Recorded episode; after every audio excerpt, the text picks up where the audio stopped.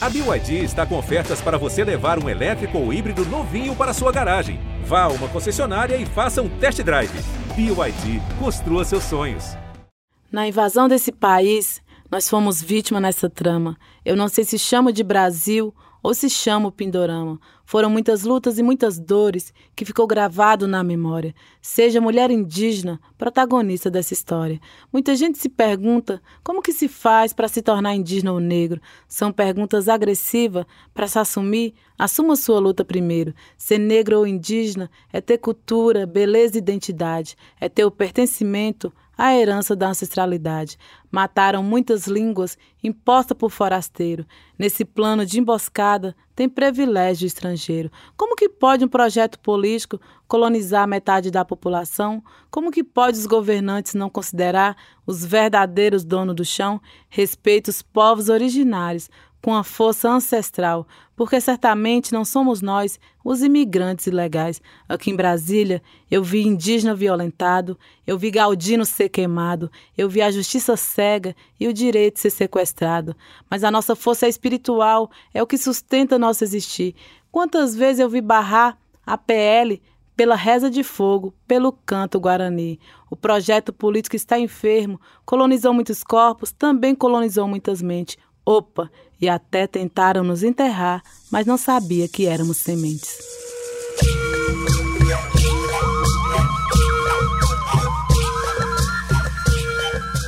Olá, sejam muito bem-vindos, bem-vindas ao Papo de Parente, um podcast original Globoplay, uma apresentação indígena. Eu sou Célia Chacriabá, do povo Chacriabá, lá das Minas Gerais, do Cerrado. Esse é um espaço para a gente conectar com a cultura dos povos originários do Brasil pela escuta e pelo coração.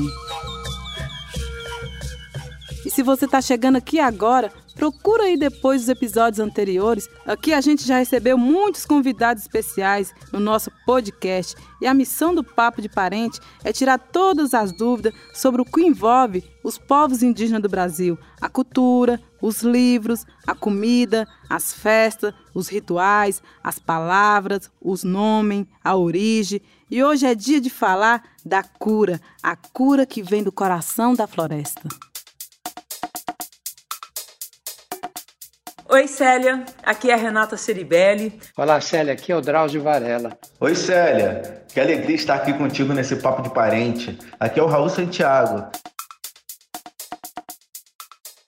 Hoje nossos convidados estão muito especiais na nossa caixinha de pergunta. Aqui é assim: chegou pergunta, a gente responde com todo prazer e você fica sabendo cada vez mais sobre a cultura dos povos indígenas do Brasil. O tema desse episódio é o remédio, a cura, a terapia, tudo que ajuda a cuidar do corpo e da alma. E a alimentação também faz parte desse processo. Então, vamos ter aqui nosso companheiro Tucumã Pataxó no quadro Receitas da Terra. Oi, Celinha, é um prazer enorme estar aqui com você novamente no nosso oitavo episódio do Papo de Parente.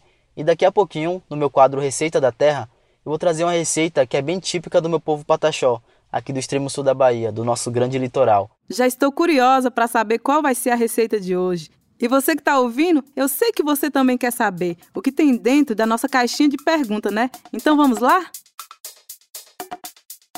Quem chega aqui primeiro na nossa caixinha de pergunta é a nossa companheira de fone de ouvido aqui no Globoplay, a jornalista Renata Ciribelli, do podcast Prazer Renata. Seja muito bem-vinda, Renata, ao nosso Papo de Parente. Vamos fazer uma conexão de podcast para podcast. Oi, Célia. Aqui é a Renata Ceribelli. Adorei saber dessa novidade do Papo de Parente esse podcast para a gente conhecer mais sobre os povos indígenas. Eu estou acompanhando esse papo toda semana aqui no Globoplay. E eu mesma tenho um monte de dúvidas, mas influenciada pelo Prazer Renata, o podcast que eu recebo mulheres para conversar sobre assuntos importantes do mundo feminino, a minha pergunta é sobre o universo de terapias indígenas para as mulheres. Conta mais pra gente o que as mulheres de diferentes etnias fazem para cuidar do corpo e da mente. Essa é a minha pergunta pro Papo de Parente. E olha, já aproveito para te dizer que eu tô te esperando para conversar comigo no Prazer Renata. Beijo grande, Célia. Adorei sua visita. Muito obrigada pelo convite. Qualquer dia desse eu apareço para contribuir para fazer essa visita também especial. Me espera que em breve eu tô indo. Prazer, Renata. Obrigada, Renata, pela pergunta, que é quebra de paradigma também. Porque nos territórios indígenas, por exemplo, se eu perguntasse para minha avó se ela já fez terapia ou se ela sabe que é terapia, ela possivelmente ia dizer que não. Mas a terapia, para nós, muitas vezes, é fazer o artesanato, é mexer com barro, é ir para o riacho lavar roupa, é plantar semente, é colher, é conversar com a outra, mas é conversar coletivamente também, é conectar com a nossa ancestralidade, porque terapia também é uma psicologia social. A terapia também é relação coletiva com a nossa espiritualidade. Para nós, terapia é o cuidado coletivo, o cuidado com a comunidade, o cuidado com o nosso corpo, com as nossas crianças, com os nossos companheiros. E as mulheres indígenas precisam cuidar sempre do corpo e da alma. E cada vez mais são as mulheres indígenas que têm protagonizado nos movimentos. E são as lideranças que nos inspiram. É isso aí, mulherada, guerreiras. Obrigada por ir, por ir lá do Pará. Mas estamos aqui, as mulheres do Brasil, de todas as regiões as mulheres da Amazônia, das águas, as mulheres do Cerrado, as mulheres da Mata Atlântica, as mulheres do Pantanal, as mulheres da Caatinga, as mulheres de, do litoral, todas as mulheres do Brasil, estamos aqui hoje. Essa luta é nossa! Quando a gente fala do autocuidado, quando a gente fala da terapia, nós estamos falando de algo que é muito sagrado para nós mulheres indígenas. A exemplo disso, hoje o movimento indígena brasileiro também é liderado por mulheres indígenas. E a gente demonstra essa prática também, porque mesmo estando numa mobilização, numa luta intensa, a gente está ali cuidando das crianças, a gente está ali também cuidando da nossa própria relação com a nossa identidade.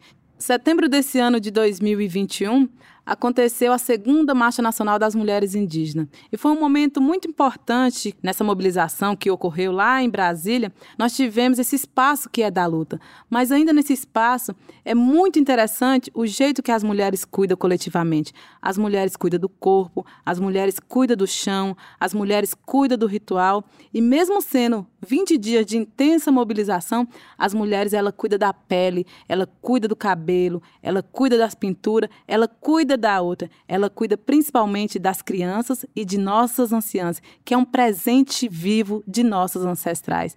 É importante dizer isso porque quando falamos de terapia, nós estamos falando de corpos, nós estamos falando de espírito, nós estamos falando de alma. E nesses espaços é muito comum esse cuidado coletivo. Um outro exemplo bastante importante é da nossa querida companheira, parente indígena, o Atatakalu e o Alapite, que lá para a região do povo dela, esse momento de ritual também é da purificação, onde as pessoas também passam por um ritual de passagem, as mulheres e também os homens, e faz um arranhamento e vai passando ervas também. É um importante ritual de passagem que é feito dessa iniciação, principalmente da menina moça para a menina adulta. E na experiência do meu povo Chacriabá, as mulheres também transitam por outros lugares que pode ser chamado como terapia, mas que para nós é cuidado coletivo do ser e do sentir Chacriabá. E eu lembro que perguntou para as mulheres Chacriabá, que faz construção tradicional, por que, que vocês estão pintando a casa? Vocês estão fazendo arte? E ela dizia: Não, nós não estamos fazendo arte. Nós fazemos porque nós somos Chacriabá. Mas nós gostamos de fazer. Porque quando fazemos arte nas nossas casas, é um jeito também de curar a mente, é um jeito de conectar com o corpo, é um jeito também de continuar ensinando para as nossas crianças. A terapia não é algo somente para alimentar o corpo momentâneo, mas é, sobretudo, para realimentar a relação com a nossa identidade. As pinturas corporais, por muito tempo, ela só não morreu porque as mulheres Chacriabá guardaram na cerâmica. E nesse momento, reativar todo esse ensinamento, a sabedoria da pintura corporal, tem a ver também da relação das mulheres Chacriabá como guardiões do conhecimento. Por isso que quando você leva um objeto, uma cerâmica, um pote de barro de algum território indígena, assim como do território Chacriabá, não é somente um objeto que vocês estão carregando, é uma parte, é um sentido, é a identidade do território. Eu, por exemplo, além da relação muito forte com o corpo-território, o território que eu considero também como corpo, também tem um momento também que pode ser considerado como terapia, que eu sempre falo, que é o pintar das roupas pintar das vestimentas, que eu considero também uma vestimente. Porque quando pintamos as nossas próprias roupas, não é porque eu estou tendo tempo, mas é principalmente para manter essa autonomia do vestimentar. É importante dizer isso porque quando estamos em outros espaços, que a cabeça está cheia de outras situações, eu recorro também pintar roupa, que é um jeito também de eu me recolher da própria relação do fortalecimento da nossa espiritualidade pintar roupa com os grafismos. Eu transfiro, na verdade, todas as pinturas do corpo também para a vestimenta, porque é um jeito de eu me sentir bonita, mas principalmente de eu sentir a presença do povo chacriabá dentro de mim e principalmente na minha pele, na minha vestimenta. É isso, Renata. Adorei compartilhar um pouco do que é terapia para mim. Terapia para mim é também poder possibilitar sorriso e principalmente afeto. E eu já estou vendo aqui na nossa caixinha de pergunta, agora vai chegar um convidado mais que especial, perfeito para falar de saúde, para falar de cura, para falar de medicina, é o médico Drauzio Varela. Tá chegando aqui no Papo de Parente. Que honra receber você aqui. Seja muito bem-vindo ao nosso Papo de Parente. Bem-vindo, Drauzio. Olá, Célia, aqui é o Drauzio Varela. É um prazer estar aqui de volta no Papo de Parente e poder me comunicar com essas comunidades indígenas espalhadas pelos beiradões. Eu sempre tive muita curiosidade pelo trabalho das parteiras. Tive contato com muitas delas, que fazem parte nas condições mais difíceis, nas comunidades mais distantes. Eu queria saber com quem elas aprendem e que cuidados elas tomam com as mulheres que acabaram de dar à luz e com as crianças que nasceram. Um abraço a todos. Muito obrigada, doutor Drauzio Varela, que é um especialista também, uma referência também para falar da medicina e tem totalmente essa abertura também, essa sensibilidade com a medicina tradicional. Vale lembrar, né, doutor Drauzio, que tanto as parteiras indígenas como as parteiras quilombolas, elas estão incluídas no grupo de parteiras tradicional que são reconhecidas pelo Ministério da Saúde. Para nós, povos indígenas, Parir é um ato comunitário. Lá no povo ticuna, por exemplo, sempre que a bolsa de uma gestante estoura, um parente logo procura a parteira para guiar o nascimento. E outras parteiras podem se juntar ao processo também. É o envolvimento de toda a comunidade. A mãe geralmente recebe todos os cuidados de outras mulheres da aldeia e não somente pós-parto, porque existe um cuidado coletivo com o corpo da mulher. Na tradição chacriabá, para nós, as parteiras, ela também recebe um conhecimento muito sagrado e elas cuidam não somente do nascimento das crianças, mas principalmente do resguardo, que é importante cumprir todos os resguardos para que o corpo da mulher esteja forte também, para receber também, possivelmente futuramente, outros filhos. Nós consideramos que as primeiras doutoras não é exatamente nós que chegamos na universidade, mas principalmente as parteiras, as benzedeiras, que elas têm um conhecimento que nasce de dentro. Por isso que nós chamamos elas as cienciosas doutoras do século XXI.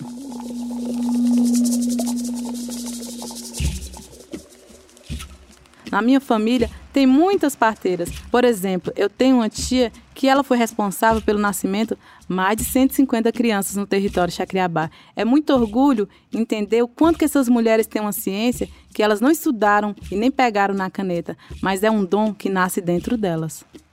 As tradições indígenas na hora do nascimento precisam ser respeitadas, preservada de acordo com cada povo. E a nossa luta pela saúde também precisa ser constante, assim como acontece nas periferias de todo o país.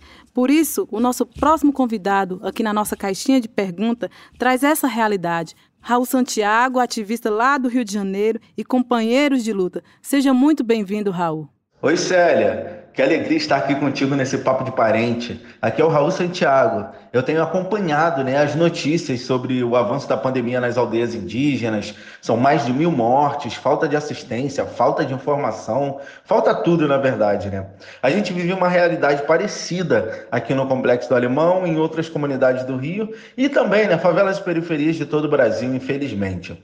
Mas junto com todo o time aqui, né, a gente montou uma estratégia e começamos a criar pontos pontes é, com quem podia ajudar e quem precisava de ajuda, e muita coisa foi feita por aqui para tentar salvar vidas e levar informação verdadeira para a galera. E diante desse caos, minha pergunta é sobre a medicina indígena e as soluções que vocês têm encontrado nesse momento de crise. Eu ouvi falar esses dias do Centro de Medicina Indígena em Manaus, está correto? É, e eu fiquei muito curioso para saber mais sobre isso. Como que ele funciona? Quem pode ser atendido? Existem outras experiências assim pelo Brasil? Conta pra gente, Célia. Grande beijo do Raul Santiago aqui do Complexo do Alemão Rio de Janeiro. Tamo junto. Muito obrigado, Raul, por compartilhar aqui conosco tanta pergunta, assim como a experiência também, nesse momento dolorido também, que foi o Covid-19 e muitas mortes prematuras. Mas seguimos na luta porque todas as vidas importam. E é importante dizer e reconhecer que todas as ações aí do Complexo do Alemão também inspirou muitos outros lugares da periferia desse Brasil pelo mundo afora não somente da periferia, mas todo mundo que é de luta e que tiveram muitos lutos. E conectando um pouco com o que você trouxe, né, Raul? Centro de Medicina Indígena, que é referência para todo o Brasil e também fora do Brasil, também conhecido como Baixei Cauí, que fica lá no Centro Histórico de Manaus. Vou contar um pouco para vocês como que acontece o atendimento, como que é realizado, os especialistas nesse povo, como o povo Tessana, o povo Tuiuca, o povo Tucano. Cada povo indígena dessa região tem suas tradições para lidar com o corpo, com as curas, com a reza, com o bezimento, com o tratamento das plantas medicinais, das ervas, que são comum para muitos povos indígenas. É muito interessante, porque para trabalhar prestando atendimento no Centro de Medicina Indígena, alguns pajé viajam quatro dias pelo rio até chegar a São Gabriel da Cachoeira. Você sabia? E depois mais de três dias até Manaus. Olha que importante, o quanto é importante a valorização desses médicos ancestrais que são os nossos pajé. Eles viajam três dias ou mais de quatro dias para chegar em determinado lugar para cuidar, prestar esse cuidado coletivo às pessoas. É muito importante valorizar e reconhecer isso, porque não se trata somente de uma imunidade corporal, mas principalmente da relação com a imunidade espiritual. E claro, né, Raul? Nesse momento, os pajé trabalharam redobrado também, porque o chamado para eles também foi feito para que eles prestassem atendimento. Porque nesse momento do Covid-19, não era somente sobre essa doença respiratória que as pessoas estavam padecendo também, mas principalmente porque quem não pegou Covid também foi um adoecimento cultural, um adoecimento também da própria relação ou ausência da relação. E eles foram convidados Infelizmente, nós tivemos também registro de alguns pajé que ancestralizaram prematuramente pelo Covid-19. Mas essas pessoas, elas não morreram, porque ela vive em cada força do maracá, em cada força do cantar. Nós vivemos um momento de guerra respiratória que assolou também o pulmão do mundo. E para nós, povos indígenas, não foi diferente como nós fizemos esse enfrentamento. Manaus passou pela pior crise respiratória. Um hospital lá de Roraima, por exemplo, instalou redes no quarto para indígenas infectados. Isso ajudava na recuperação, mantendo um pouco essas pessoas na relação com a cultura, de que maneira elas sentissem mais próximo da sua casa. Já lá no Vale do Javari, foram criadas casas para quarentena, para proteger os indígenas e garantir o isolamento. Raul, eu sei que vocês também no Complexo do Alemão estão trabalhando muito em rede, e nós também. A Articulação Nacional dos Povos Indígenas do Brasil, preocupado com o Covid-19, foi muito importante manter essa autonomia. E a nossa ideia nunca foi substituir o Estado brasileiro, mas nesse momento foi a força, a autonomia dos povos indígenas que fez também com que várias pessoas não morressem. Porque não é sobre somente as pessoas que morreram, é quantas pessoas morreriam se nós tivéssemos de braço cruzado. E o movimento indígena brasileiro também, junto com a nossa companheira, deputada federal Joênio Apchana, também contribuímos para propor ali dentro do Congresso Nacional o plano emergencial para os povos indígenas no combate ao Covid-19.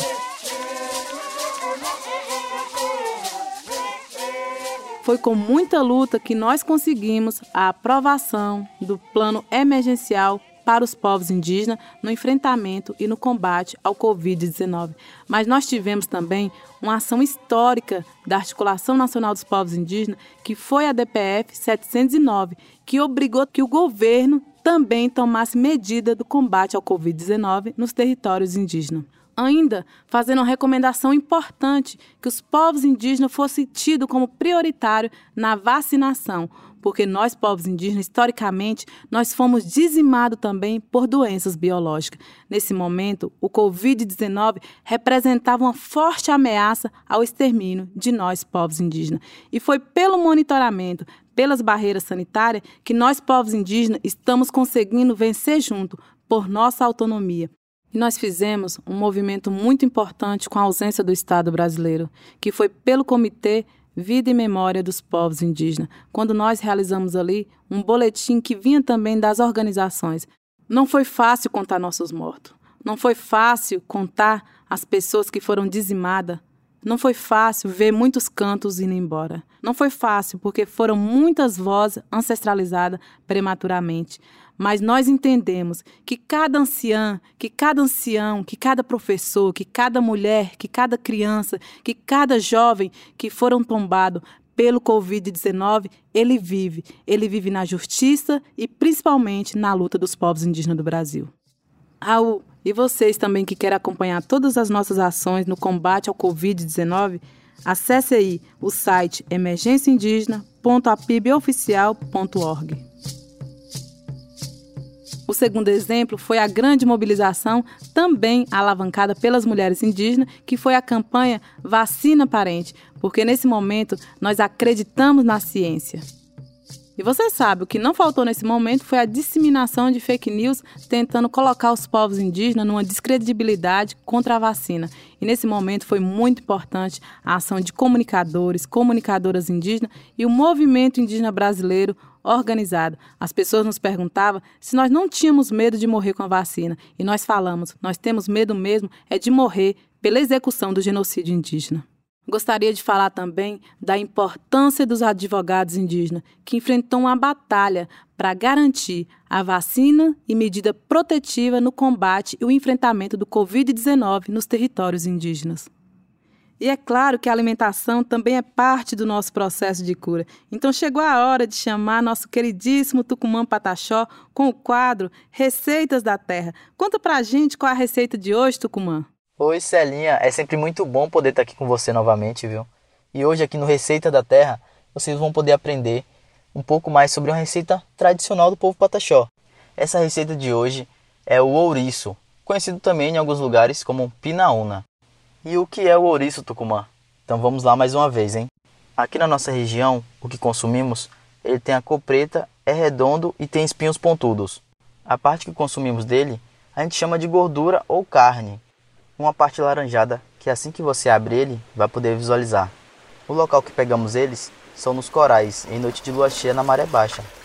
Não pegamos os pequenos, somente os grandes para ajudar na reprodução da espécie. Consumimos eles da seguinte forma: Pode ser assim que é retirado, ali na praia mesmo, nas pedras, vai abrir ele, ou pode levar para casa e preparar ele assado. Também é feito o catado dele, viu? Minha avó, Dona Mirinha, ela me disse que também serve para uso medicinal. Se a pessoa tiver com febre, pode ir nas pedras, retirar um ouriço ali e consumir ele com farinha naquele mesmo local que ele foi retirado. E que depois de ter feito isso, a pessoa assim que retornar para casa, ela vai estar tá melhor da febre. Sabedoria ancestral, né? E nossa receita de hoje é a muqueca de catado de ouriço. Então, caderno e caneta na mão, porque já vamos começar a nossa receita. Para ela, vamos precisar de 200 gramas de ouriço catado, um tomate cortado grosseiramente, uma cebola cortada grosseiramente e um pimentão verde cortado grosseiramente também. Não vamos utilizar o sal, porque acreditamos que o ouriço tem o próprio sal. Mas se caso você quiser colocar em casa, então fica a gosto. Vamos precisar também de 4 colheres de sopa de azeite de dendê e uma xícara de chá de leite de coco. Então vamos refogar os nossos temperos, né? Coloque o azeite e refogue todos os temperos. Após isso, vocês vão colocar o catado de ouriço. Não esqueçam de mexer bem, viu? O segredo desse prato é não parar de mexer. Logo após, vocês podem colocar o leite de coco e continuar mexendo. Esse processo vai demorar cerca de 25 minutos. Depois desse tempo, já temos o nosso almoço mais que especial prontinho para ser degustado, viu? Aqui na aldeia, a gente come ele acompanhado com farinha de puba. Fica a dica aí, viu? E não se esqueçam de também fazer em casa, tirar foto e me marcar no Instagram. arroba tucumã, pataxó. Vou estar esperando essa foto maravilhosa lá, hein? A receita completa desse prato vai estar no site receitas.globo.com. Então, Celinha, eu vou ficando por aqui, viu? Com mais um Receita da Terra, onde você aprende ainda mais sobre a cultura e culinária tradicional indígena. Tiangô, parentes, até a próxima!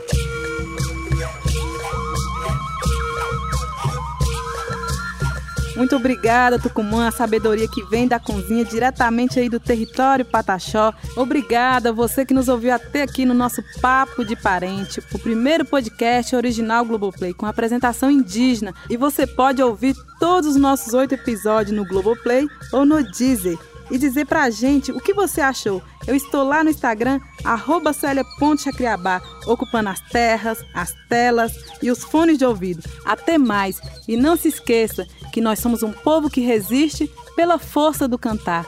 Antes do Brasil da coroa, existe o Brasil do cocar. Papo de Parente, um original Globoplay. O podcast é uma realização da Vende Áudio com direção criativa e produção de Letícia Leite. Eu sou Christian Ariu, responsável pela edição do programa junto com o Vitor Coroa. A mixagem e finalização é do Vitor Coroa, o roteiro é de Rodrigo Alves, a pesquisa é de Camila Barra. A voz de Célia foi gravada por Pedro Miranda no estúdio Naquele Lugar. A trilha sonora original é composta por Dijuena Ticuna.